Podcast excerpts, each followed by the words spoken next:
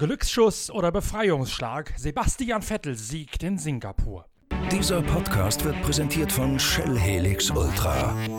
Das Premium-Motorenöl für deinen Motor.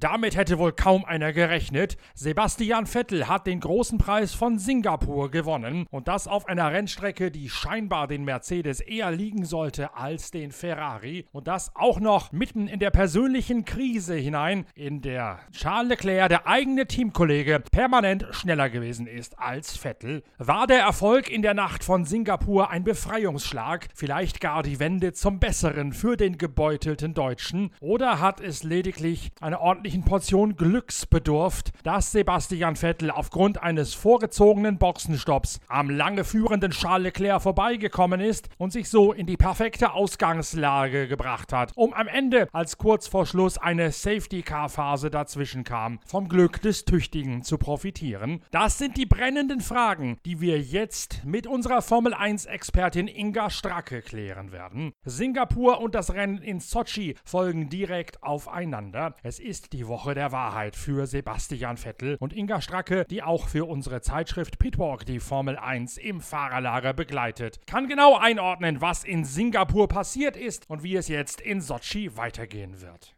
Ja, hallo Norbert. Telematatang. Sebastian Vettel darf also feiern. Beim großen Preis von Singapur hat er seinen ersten Saisonsieg eingefahren. Beinahe ein Jahr hat er auf diesen Triumph warten müssen. Teamkollege Charles Leclerc und Max Verstappen im Red Bull Honda kamen auf die Plätze 2 und 3. Charles Leclerc führte in der Anfangsphase vor Lewis Hamilton und Sebastian Vettel. Alles sah nach einer Prozession aus, doch dann kam alles anders wegen der Strategie und wegen diverser Safety-Car-Phasen. Inga, wie hast du das Rennen gesehen und wie hat Sebastian Vettel das geschafft?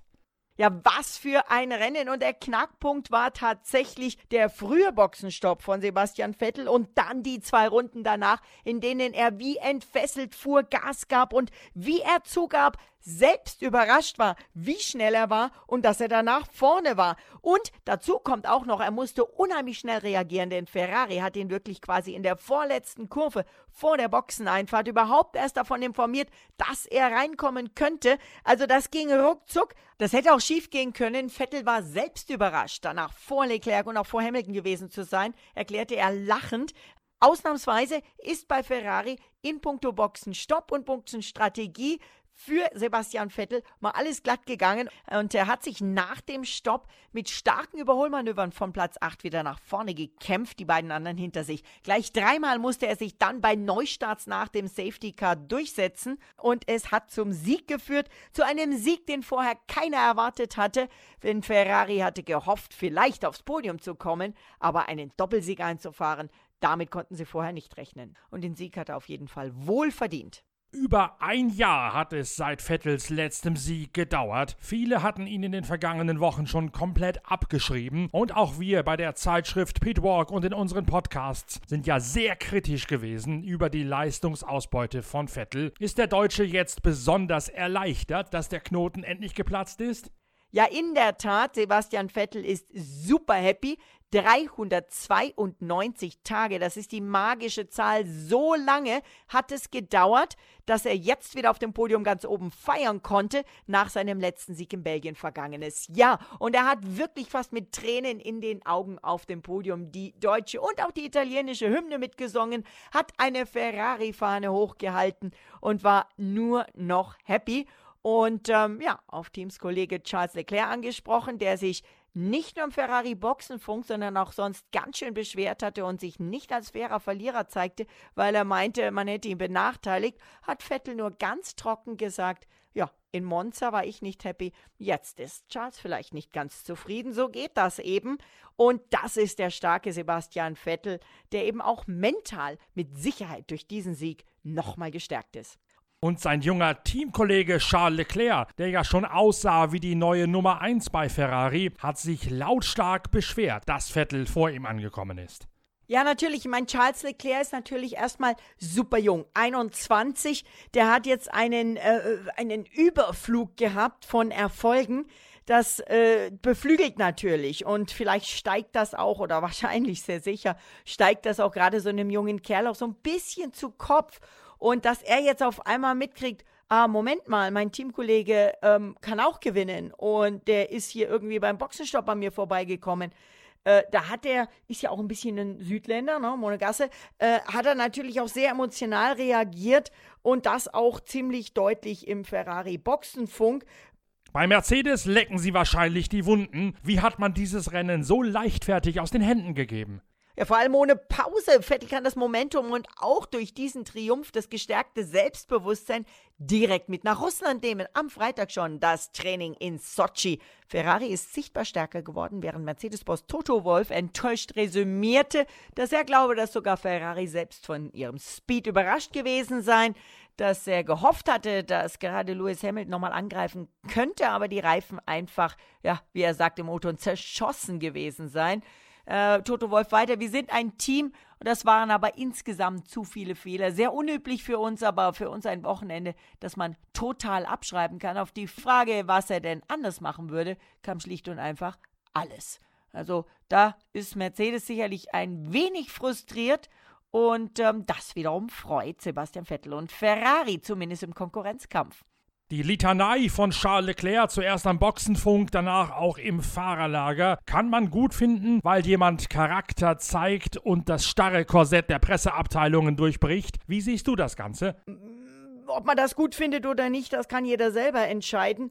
Ich weiß nicht, ob das unbedingt an die Öffentlichkeit gehört oder ob das nicht vielleicht erstmal bei Ferrari erzählen soll.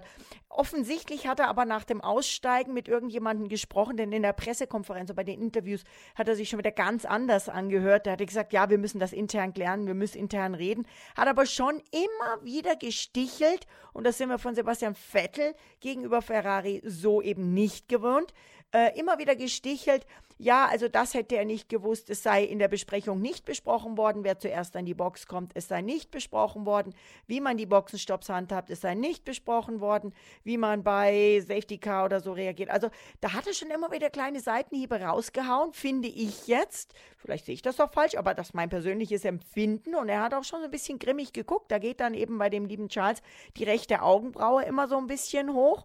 Ähm, und Sebastian Vettel hat sich dazu überhaupt nicht geäußert, hat ganz ruhig reagiert und hat ihm einfach nur gesagt, so, er hätte nicht gewusst, ähm, was jetzt ist und er hätte sich gewundert, dass er so kurzfristig und schnell reingerufen wurde und letztendlich aber eben für das, den Rennverlauf sehr früh. Und ich glaube schon, dass das auch hätte schief gehen können eben. Aber wie gesagt, der Charles, der hat jetzt erstmal nur emotional im Auto gesehen, Moment mal, ich war vorne, hatte Pole Position, der äh, Teamkollege wird in die Box gerufen, auf einmal ist er vor mir. Das äh, ähm, nervt mich jetzt. Er hat auch ein paar ähm, ja, Worte gebraucht, die ausgepiept wurden. Und ähm, letztendlich ist aber doch toll. Ich meine, hey, das sind Menschen, das sind Jungs, die hier letzte Rille fahren, alles geben, gewinnen wollen. Und ähm, das äh, ist natürlich für uns gut, weil wir was zum Diskutieren haben. Du sagst, es geht jetzt ohne Pause weiter. Am Wochenende steht schon der große Preis von Russland in Sochi an. Was erwartet uns dort? Sochi willst du von mir wissen, ja. Sochi 2018. Lewis Hamilton, Valtteri Bottas, Sebastian Vettel auf dem Podium. Kimi Räikkönen damals noch im Ferrari auf Platz 4. Ähm, und damals ähm, führte Lewis Hamilton mit 306 zu Sebastian Vettel 256 Punkten nach dem Russland Grand Prix in der WM. Den Rundenrekord, den hält Valtteri Bottas aus dem Jahr 2018. Und die Sieger der letzten fünf Jahre, wenn wir schon bei den Statistiken sind, ja, 2014 Hamilton 15, Hamilton 16, Rosberg 17, Bottas 18, Hamilton. Irgendwie steht da nur Mercedes. Also auf dem Papier theoretisch also quasi wieder eine Mercedes-Strecke. Aber das haben wir jetzt hier in Singapur auch gesagt. Da hat ja auch eigentlich immer Mercedes gewonnen in den letzten Jahren, bis auf 2015, als es Sebastian Vettel geschafft hat. Lassen wir uns überraschen. Lassen wir uns vor allem überraschen, was Ferrari hier wirklich mit diesen aerodynamischen Verbesserungen geschafft hat, erreichen kann. Eins ist klar, wenn das so weitergeht, dann wird das hier nochmal richtig spannend. Dann sehen wir tolle Rennen, spannende Rennen und ähm, ja, also im WM-Kampf, ich weiß nicht, ob der nochmal richtig starten kann, weiß ich nicht. Aber tolle Duelle auf der Strecke, Platzkämpfe, drei Teams vorne, äh, nämlich Mercedes, Ferrari und Red Bull, finde ich spitze. Ich freue mich aufs nächste Rennen. Damit vielen Dank, Inga Stracke, für diese hochinteressante Einschätzung nach Singapur. Wir hören uns rund um Sochi sicher wieder. Bis dahin, gute Reise. Tschüss und ähm, ja, Nastrovje dann nächstes Wochenende, oder?